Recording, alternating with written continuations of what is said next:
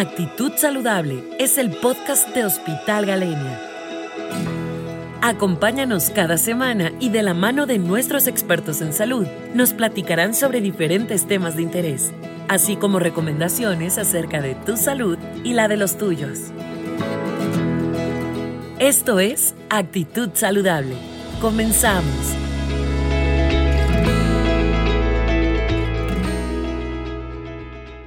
Hola, les habla el doctor Alfonso Silveira Román, traumatólogo ortopedista. Durante esta emisión voy a tratar el tema del síndrome de salida torácica.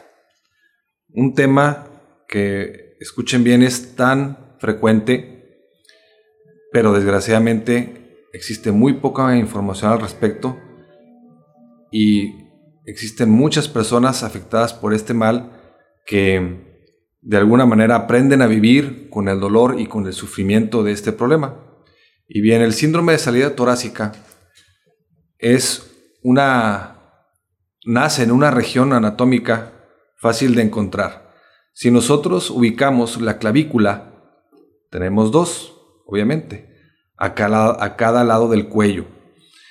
Esa región que existe por encima de la clavícula y el cuello nosotros le llamamos la salida torácica.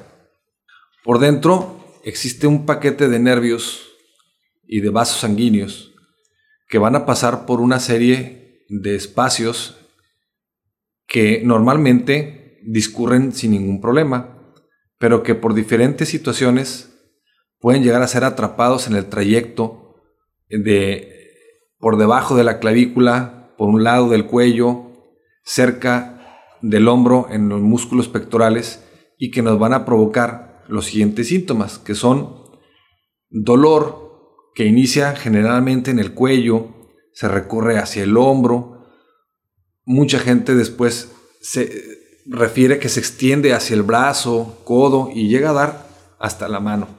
Se acompaña el dolor de entumecimiento, sensación de hormigueo, inclusive de pérdida de la fuerza a distintos niveles. Como lo comento de nuevo, habrá gente que nada más siente la región del cuello y hombro y otra gente que se extiende hacia las, hasta los dedos de las manos. Puede ser de un lado o de los dos. Es un, un problema que se establece a través de meses e inclusive años. Y como tiene esa progresión lenta, es por eso que la gente eh, no se da cuenta cómo va avanzando con esa, en esa velocidad tan lenta. Que bueno, si al principio comienzan a tratar de cuidarse en evitar actividades físicas cotidianas que les provocan el dolor, como lo es eh, cargar ciertos objetos a la altura de arriba de la cabeza, de levantar los brazos, abrir simplemente una Coca-Cola, un taparroscas, les, les, provoca molestias y tienen ya dificultad porque no tienen fuerza. Empiezan a pedir ayuda para que les hagan tal o cual actividad que ellos antes hacían. Pero esto, conforme va progresando, eh, el paciente empieza a frustrarse, psicológicamente entra en un sufrimiento porque ya dejó de hacer cosas que antes él hacía, que le gustaban, eh, depende de otras personas para que lo ayuden.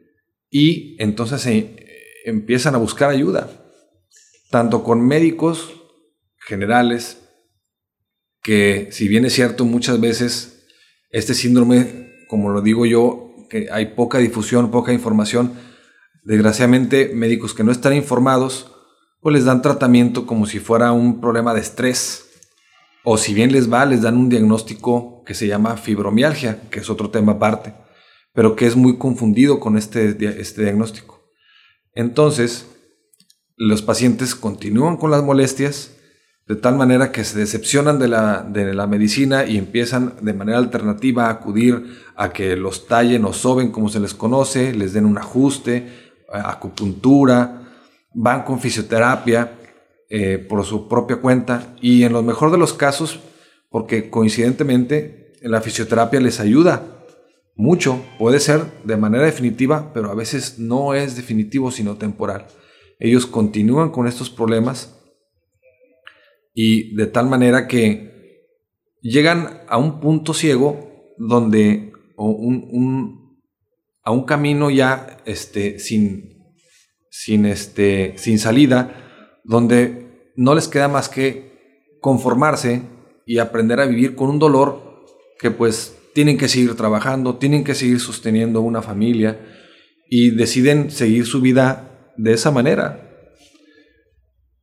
Es por eso que eh, yo les digo que este problema del síndrome de salida torácica es un problema que tiene solución.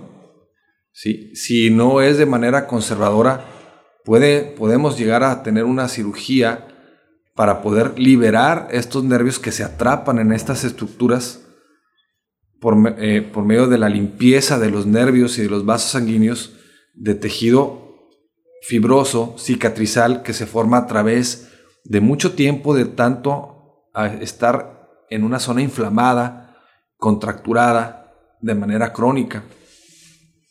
Es así que, eh, hablando de los términos, finalmente, para identificar o las causas que esto lo puede causar, lo, lo puede ocasionar, viene siendo, pues, las malas posturas, que ahorita en los últimos dos años que vamos, estamos viviendo esta pandemia y este confinamiento, el trabajo en casa ha hecho que mucha gente trabaje en posiciones no correctas, eh, que nosotros les llamamos viciosas, no tienen una, un asiento, un escritorio adecuado como lo tenían en sus oficinas, y empiezan a tener malas, a adoptar malas posturas.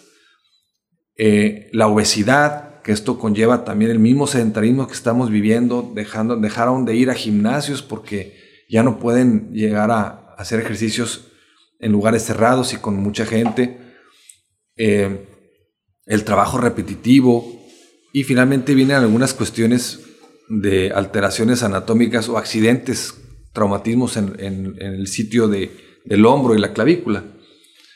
Así que ante todas estas eh, causas que pueden ser este, la que usted o ustedes estén experimentando, pueden acercarse al médico especialista, trauma, ortopedia, que maneje estos problemas para poderlos eh, reincorporar y que vuelvan a, a vivir la vida que antes tuvieron y que es posible. Sería todo por mi parte en esta intervención. Espero que les haya gustado y les haya servido esta información y seguiremos en contacto en, en otra ocasión. Gracias. Síguenos en nuestras redes sociales y visita nuestra página web hospitalgalenia.com. Nos escuchamos la próxima semana. Y recuerda, Actitud Saludable es el podcast de Hospital Galenia.